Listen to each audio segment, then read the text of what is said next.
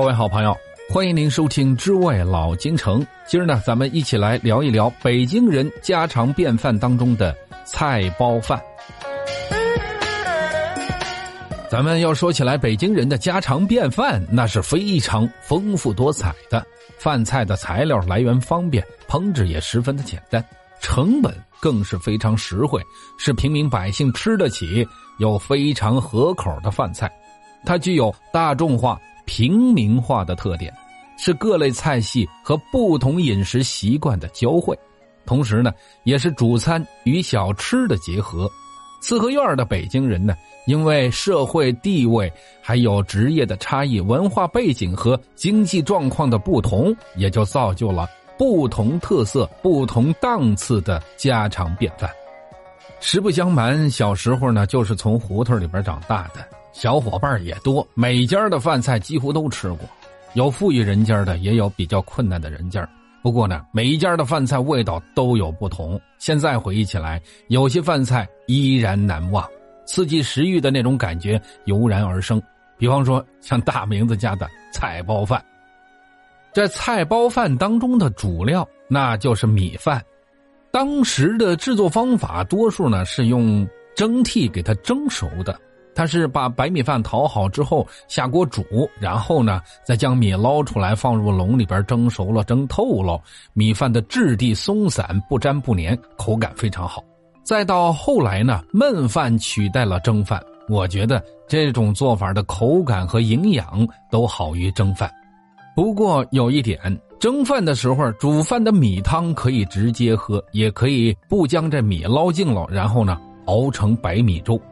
我们家老太太在那个时候呢，经常这么做。到了夏天天，放学之后就能喝到凉凉的、黏黏的，用米汤熬成的绿豆粥，再放上一点糖，呵，那叫一好喝。目前呢，北京近郊的一些地界还有这样的习惯，在城里都是为了做饭快、做菜快。有了电饭煲之后，这种费时费力的做法就很少有人用了。在小时候，觉得这米饭的吃法非常多。除了白米饭，还有吃什么杂米饭，还有二米饭。这二米饭呢，就是大米和小米儿一块做的。那个时候最受孩子们欢迎的，那就是豆饭。这米里边啊，放入芸豆啊、红小豆或者绿豆，或者呢是将鲜玉米粒儿放在米里边蒸熟了，有一股玉米的鲜香味十分的诱人。这白米饭除了跟炒菜同吃之外呢，还有用来做炒饭、饭团子或者呢菜包饭。我们在时下所吃的饭团子，多数呢是西餐里边或者呢料理里边吃到的。在当时的老北京做这个饭团子呢，是用荤油、腊肉丁还有鸡蛋鼻气丁炒好的米饭，然后呢用白面、玉米面或者呢两种面掺在一起做的面皮包成馒头的形状，上笼屉蒸熟。吃的时候呢，一口咬下去，里边是油浓肉香的米饭，这面皮中呢已经浸透了腊肉特有的香味。现在想起来，比在外边买的料理的饭团味道要香多了。值得一提的是，大人孩子都爱吃的虾丁炒饭，将油烹大虾切成丁绿葱叶切成马蹄形，鸡蛋呢撇去部分的蛋清和米饭炒在一起，黄红白绿四色相间。最后呢，将油烹大虾的红油浇在饭上。不仅颜色诱人，而且十分的鲜亮，跟我们现在的盖浇饭那可是真有一拼的感觉。咱们再说这菜包饭，这菜包饭呢，又称之为饭包；吃饭包呢，又称之为吃包。据传，这种吃法呢，是满族人的传统吃法。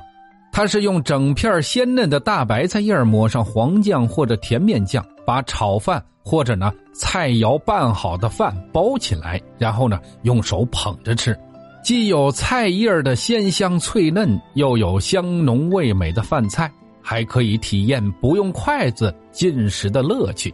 孩子们吃饭包的时候，那经常是闹笑话。不是这菜叶裂开了，就是把饭撒在了桌子上，吃的时候啃的是满脸满手都是饭菜，惹得大家是捧腹大笑。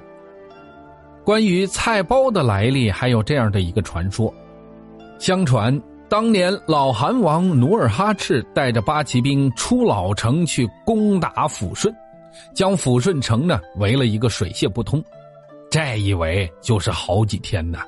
铺子里边的老百姓是天天给他们做饭吃。等到打了胜仗，拿下了抚顺城，老韩王并没有下令休息，而是指挥八旗兵乘胜追击明军。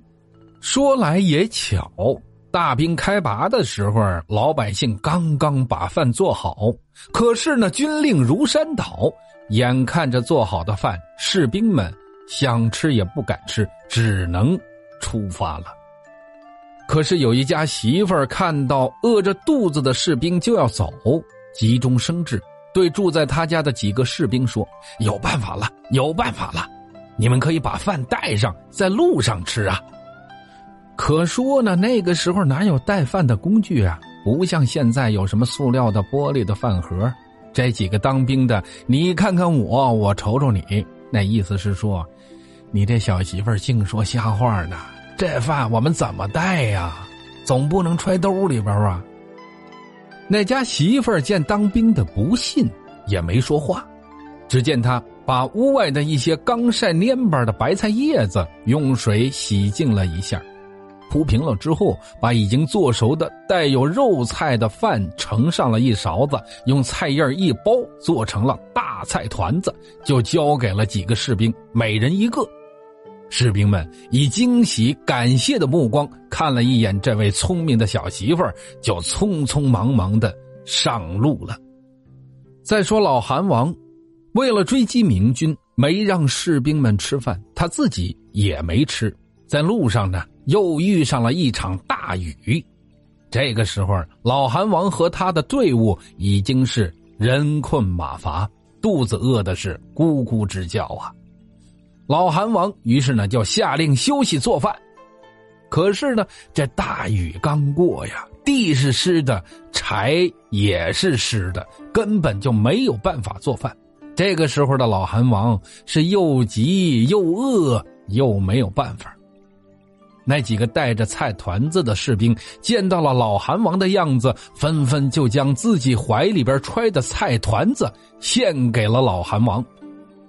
老韩王这个时候是双手捧着菜团子，大口的吃了起来。俗话说呀：“饥食糠如蜜，饱食蜜不甜”呢。老韩王在饥饿难忍的情况之下吃上了这菜团子，甭提有多香了。老韩王吃饱以后，问这菜团子是哪儿来的？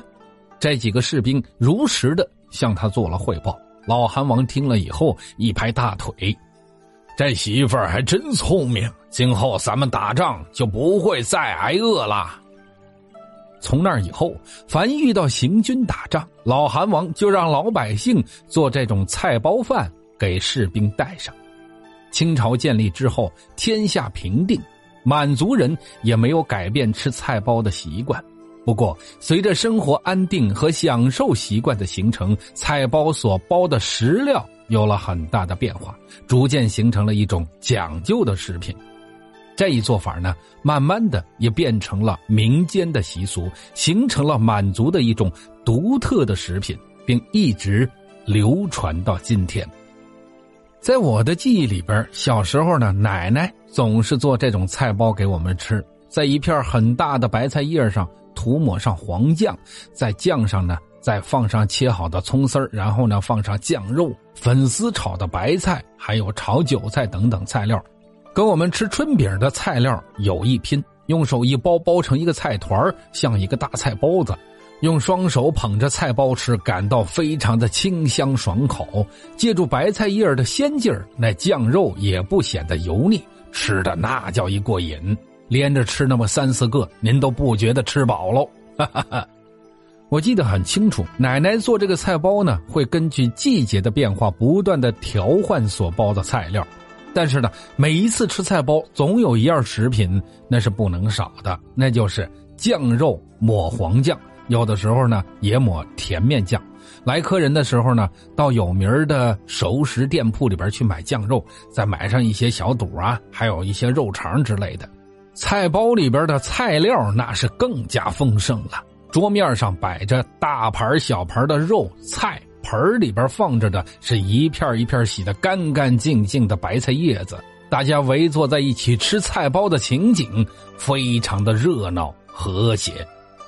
哎，说来也是，奶奶上年纪之后呢，好像我家再也没有这么吃过菜包。所以呢，后来吃薄饼，也就是春饼的时候呢，就会想起来这菜包，因为这两者的包法有一些相似。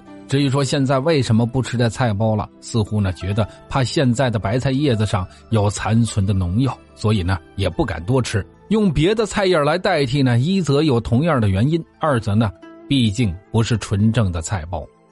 也是，现在的生活越来越好，大家越来越不愿意在家做饭，就连过年的时候都到外边的餐馆去订餐吃。这饭店啊是越来越多，各种档次的都有。但是不管用餐环境有多好，餐具有多么的精美，菜肴有多么的丰盛，我就是从来没有香的感觉，只是大家坐在一起非常的热闹而已。在家里。常常只做一两个菜，却吃的那么的津津有味，香的放不下筷子呀。曾经记得著名学者、文学家、语言学家林语堂在回答“幸福是什么”的时候这样说道：“幸福很简单，一是睡在自家的床上，二是吃父母做的饭菜，三是听爱人给你讲情话。”简单的幸福观，简单的生活，却完全盖过了今天人们对幸福的种种美妙而华丽的形容。他将吃父母做的饭菜放在第二位，可见在家吃饭，在幸福要素当中举足轻重的。哪怕是一顿简单的菜包饭，这里边包含的也是美美的幸福味道。好了，亲爱的朋友，关于菜包饭的那点事儿，我们今儿呢就先聊到这儿，回头见了您嘞。